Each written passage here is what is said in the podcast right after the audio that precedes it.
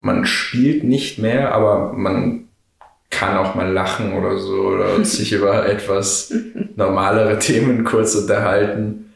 Aber an sich ist es nicht viel anders, nur man verändert sich halt selber auch in dieser Zeit extrem zwischen 10 und 16. Das ist ja, glaube ich, die größte Veränderung, die man in einem Leben durchlebt.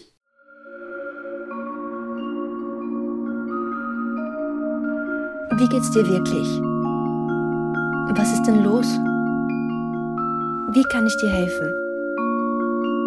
Möchtest du darüber reden? Ich verstehe dich. Ich höre dir zu. Red mal drüber. Der Podcast für ein tabuloses Miteinander.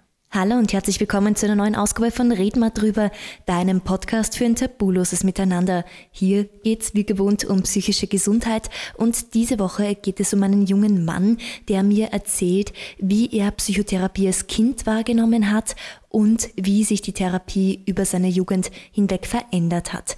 Er hat seit der Scheidung seiner Eltern immer wieder depressive Episoden erlebt und hat das eben quasi mit Hilfe seiner Therapeutin immer wieder halbwegs gedeichselt. Viel Freude beim Zuhören.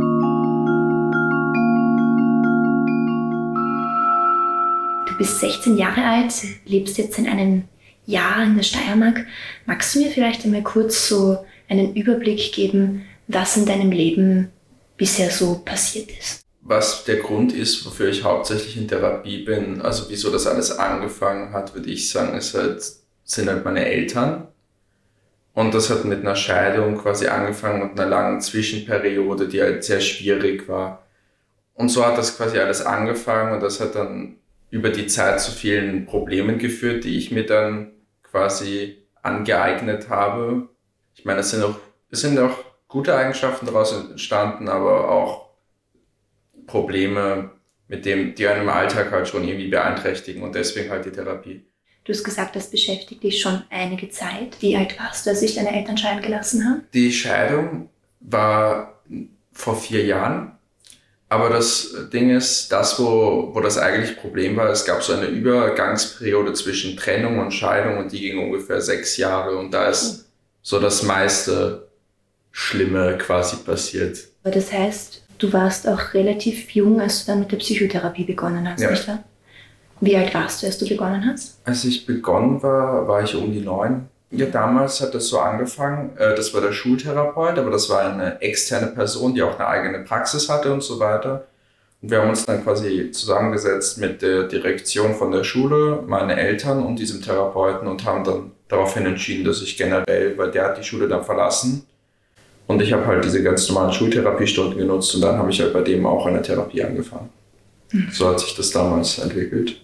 Wie hast du das als Kind wahrgenommen, so mit einem Therapeuten zu arbeiten? Also am Anfang habe ich es nicht ernst genommen. So, weil die ersten Sachen sind ja auch nur so zur Kontaktaufnahme. Da muss man meistens was zeichnen oder es geht um ganz banale Sachen. Man spielt vielleicht auch was. Es ist halt am Anfang wirklich, wenn du mit einem Kleinkind, also Kind, Kind eher bist, dann, dann musst du dich erstmal mit dem vertragen. Deswegen war es am Anfang noch gar nicht dieser, dieser Aspekt, dass es da jetzt so viel um mein Leben geht. Und das hat mir auch keiner erklärt damals. Aber irgendwann habe ich es dann einfach für so selbstverständlich genommen. Das ist jetzt einfach so ein Teil von meinem Leben und den habe ich auch immer als recht angenehm empfunden, weil es mir, mir irgendwie geholfen hat. Mhm. Das ist eine sehr lange Periode. Hast du da durchgängig Psychotherapie gemacht oder hat es da auch Phasen gegeben, wo du dir dachtest, hm, jetzt lass ich's mal? Es ist immer je nach meiner Verfassung so. Wenn es mir gut geht, dann mache ich auch seltener Stunden und so weiter. Ich habe es jetzt nie ganz ausgesetzt, aber manchmal sind dann die Stunden halt üblicherweise, am Anfang war es wöchentlich, zu gewissen Zeitpunkten monatlich und halt so dazwischen. Es ist immer so eine Verfassungssache, aber ganz abgebrochen habe ich und dann neu angefangen habe ich es nie. Und wie hat sich das dann entwickelt über die Jahre hinweg? Du hast erzählt, als Kind gehst du sehr spielerisch an das Thema heran. Wie hat sich die Therapie dann verändert im Laufe der Zeit? Na, man wird halt ernster quasi. Ich meine, nicht komplett. Es kommt halt immer darauf an, was gerade in dem deinem Leben passiert zu dem Zeitpunkt. Also man spricht ja meistens über die Woche und die die Erfahrungen und was da jetzt aktuell los ist, eher anstatt über die Vergangenheit. Es kommt jetzt auf die Art der Therapie an dabei wahrscheinlich. Aber so habe ich das meistens gemacht. Und wenn jetzt natürlich nichts Schlimmes passiert ist, aber man trotzdem den Termin hat, dann unterhält man sich halt über eher angenehmere Themen, aber es hat schon auch noch so einen therapeutischen Effekt. Aber wenn jetzt wirklich was Schlimmeres passiert ist oder so, dann hat das Ganze halt einen eher ernster, ernsteren Hintergrund. Aber als Kind war das eher so, man hat halt irgendwie 20 Minuten was gespielt und dann hat man noch irgendwie so nebenbei erzählt. Ich meine, damals ist es auch eher so, als Kind der Therapeut oder die Therapeutin, die werden schon wissen, wie sie Informationen quasi, die sie brauchen für die Behandlung aus dir rausbekommen, halt ohne dass du es so jetzt offen darüber nachdenken musst, was du gerade eigentlich von dir gibst. Es klingt zumindest so, als ob das gerade als Kind dann teilweise sogar ziemlich viel Spaß gemacht Ja, als Kind war es tatsächlich sehr angenehm, muss ich ehrlich sagen.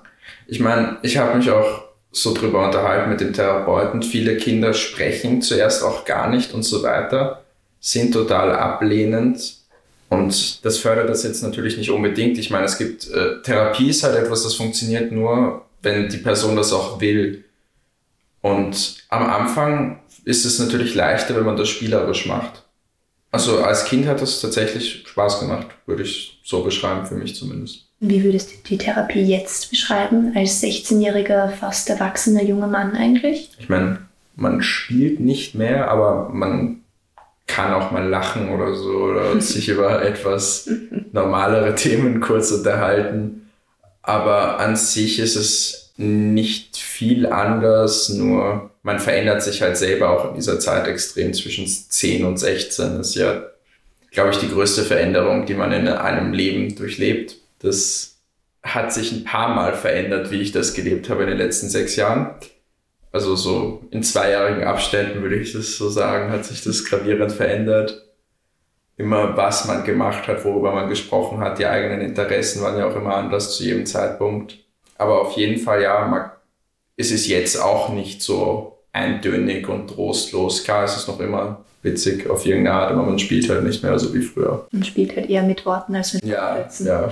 Klingt zumindest so. Ja. Und du hast auch erzählt, du hast in Wien einen Therapeuten gehabt, hast jetzt eine neue Therapeutin.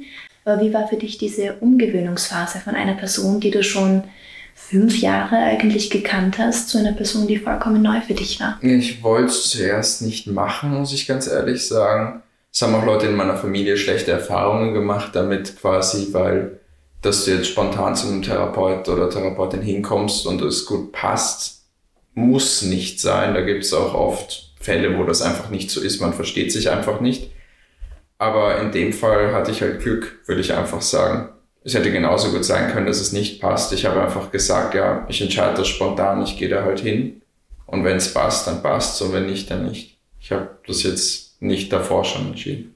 Eine gute Einstellung, eine gesunde Einstellung, glaube ich. Du hast jetzt einen Punkt angesprochen oder angedeutet, auf den ich gerne etwas näher eingehen möchte. Und zwar in deiner Familie Hast du auch schon Personen, die Psychotherapie gemacht haben anscheinend? Mhm. Also du kennst Leute. Ja. Wie ist das Thema generell in deinem Umfeld aufgenommen worden? Also das ist hier nur nicht so wie in den USA, wo man offen über sowas spricht oder so. In Europa ist es halt noch immer so, dass du gehst zum Therapeuten, du bist wahnsinnig. Das heißt, man spricht da natürlich nicht wirklich drüber.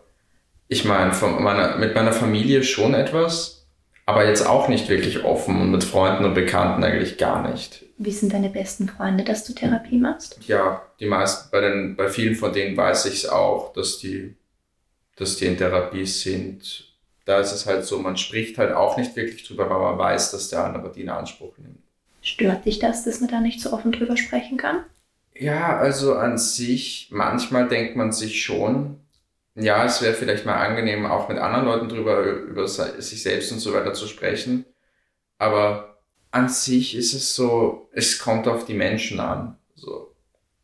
Das ist ja nicht bei jeder Person gleich. Bei manchen Leuten denke ich mir, ich würde es freuen, wenn ich drüber sprechen kann. Bei anderen denke ich mir, zum Glück muss ich mit der Person darüber nicht mhm. sprechen. Das ist verständlich. Aber kommen wir vom drüber reden vielleicht zum generell Verständnis bekommen, Respekt bekommen. Letztendlich kann man das manchmal auch nicht so gut verstecken, wenn es einem nicht gut geht.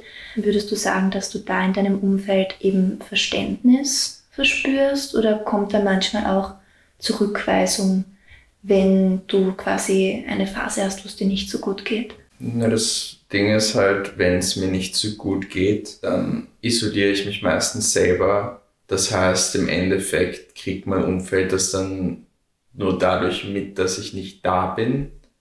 Aber das ist jetzt auch keine Garantie, dass es mir nicht gut geht. Deswegen, das ist etwas schwierig. Das heißt, wenn es dir nicht gut geht, dann versuchst du eher quasi bei dir zu bleiben und, und quasi halt den sozialen Kontakt zu vermeiden? Oder? Ja, ich sitze dann quasi die ganze Zeit im Bett rum quasi und mache wirklich nichts. So, man isoliert sich halt einfach und schaut, dass die Zeit vergeht. Man hat da nicht wirklich soziale Kontakte, die man, mit denen man den Spaß verderben könnte mit seiner schlechten Laune oder so. Also hast du auch wirklich Angst, dass du den Leuten den Spaß verdirbst, wenn es dir nicht gut geht? Ja, klar, man will auch nicht jetzt unbedingt wohin gehen und dann mit Leuten eine schlechte Stimmung quasi haben. Dann denkt man sich eher im Kopf so, ja, dann mach ich lieber nichts, dann schade ich mir selber nicht mehr, wie wenn ich das anders mache. Zumindest habe ich so im Gefühl. Ich meine, an sich ist es natürlich nicht gut, sich zu isolieren, auf jeden Fall, aber man denkt halt in dem Moment so, dass das so die beste Option ist.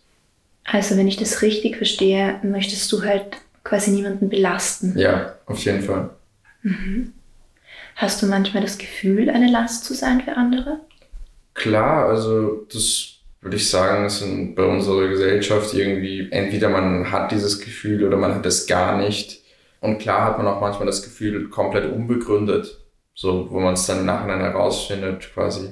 Aber es ist natürlich so eine Angst, dass man, es ist so eine natürliche Angst. Einfach, also jetzt keine große, keine Phobie, aber man denkt sich schon oft, ja, nerv ich die Person jetzt oder will die überhaupt mit mir was zu tun haben? Und ja, man kann sich aber mit solchen Gedanken auch selber schauen. Also, mhm. wenn man zu viel über sowas nachdenkt, dann verstrickt man sich dann quasi in sowas, indem man Schlüsse zieht, ohne wirklich was zu wissen und dann quasi die Gedanken von einer Person fast schon erfindet. Mhm. Also ich habe da von meiner Therapeutin mal so einen guten Vergleich gehört zwischen worüber nachdenken und Hirnwichsen. Vielleicht hast du das schon mal gehört? Nein. Also ich finde den Ausdruck eigentlich ziemlich passend, dass du einerseits halt über etwas nachdenkst und reflektierst und versuchst quasi einen möglichst neutralen Standpunkt zu bekommen gegenüber der Situation, gegenüber deinen Gefühlen, aber das trotzdem wahrnimmst und aufnimmst. Und Hirnwichsen ist, du haust dich einfach so richtig in deine Gefühle rein. Ja, es ist halt schwierig, dass man, wenn man das eine macht, nicht automatisch mit dem anderen irgendwann anfängt. Absolut. Das ist dieser Balanceakt. Ja. Und wenn du einem jungen Burschen in deinem Alter gegenüber sitzen würdest, der dir erzählt, so, boah, irgendwie, meine Familie, da gibt es echt viele Probleme, mir geht's halt oft nicht so gut, ich weiß nicht, was ich machen soll. Was würdest du dem Burschen raten? Es ist eine sehr individuelle Sache. So, ich könnte jetzt nicht einfach sagen, ja, das würde ich zu jedem sagen mhm. in der Situation. Aber was ich zu mir selber vielleicht sagen würde, keine Ahnung, es ist halt immer so eine Durststrecke quasi. Nur jetzt bin ich ja noch immer nicht aus dieser Situation quasi komplett raus. Also kann ich nicht sagen, ich bin am Ziel und ich weiß, was ich tun müsste, damit es jetzt perfekt ist und was für Ratschläge ich geben muss, damit alles wieder gut wäre. Ich würde einfach sagen, mach weiter mhm. und zieh einfach weiter durch. Würdest du dieser Person empfehlen, Psychotherapie auszuprobieren? Auf jeden Fall. Also es ist immer gut, zumindest wenn man über seine Probleme spricht. Das ist ja der erste Schritt. Auf jeden Fall, wenn du erkennst, dass du ein Problem hast und da kann dir eine andere Person, die damit Erfahrung hat und damit auch Arbeit äh, beruflich zu tun hat, sicher mehr helfen als nur, dass man sich quasi jetzt Hirnwichsen betreibt oder wie auch immer.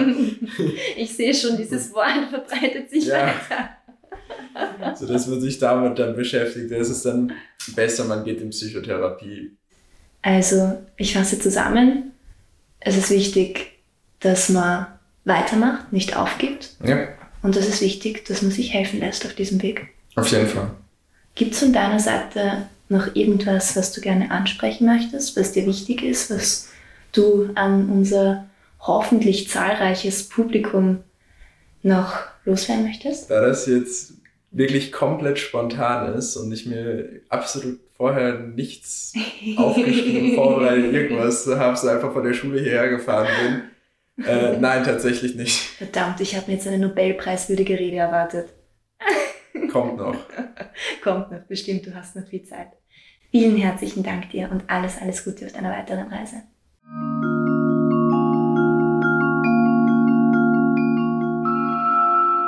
Das war's auch schon wieder für diese Woche. Ich hoffe, dir hat's gefallen.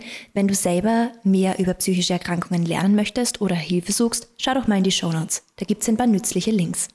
Baba und bis zum nächsten Mal.